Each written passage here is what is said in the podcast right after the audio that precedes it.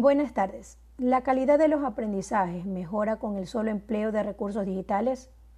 En la actualidad nos estamos, nos estamos adaptando a esta nueva forma de aprendizaje, utilizando varias plataformas para así llegar a nuestros estudiantes por medio de los recursos digitales que ayudan a mejorar la comprensión y motivación de los escolares mediante el uso de imágenes, sonidos e interactividad como elementos, brindando nuevas oportunidades para los procesos de enseñanza-aprendizaje.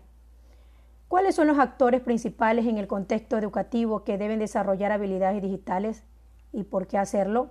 El principal actor que debe desarrollar estas habilidades es el docente, porque a través de ellas nos facilitan, facilitan la adaptación a las nuevas necesidades, ayudando a desarrollar una actitud crítica activa que permite comprender y utilizar los recursos técnicos para crear productos y contenidos innovadores y respaldan la creatividad y la practicidad. ¿Cuáles son las, las oportunidades y desafíos que enfrentan el proceso de enseñanza-aprendizaje con la adquisición de habilidades digitales? Bueno, las oportunidades tenemos que mejorar la, alfabetización digital para ayudar a la comunidad educativa. Eh, la, otra serían, los docentes eh, van a ser activadores del proceso de aprendizaje utilizando estas herramientas digitales.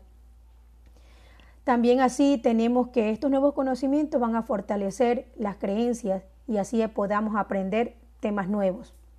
Los desafíos entre ellos tenemos eh, que uno de ellos sería el hecho de que algunos docentes y padres de familia no saben bien el uso de las herramientas digitales.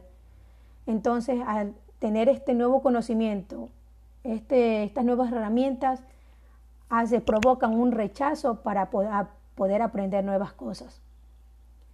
El desarrollo de las habilidades digitales es un tema de manejo de dispositivos digitales o el diálogo de estos recursos con el contexto educativo.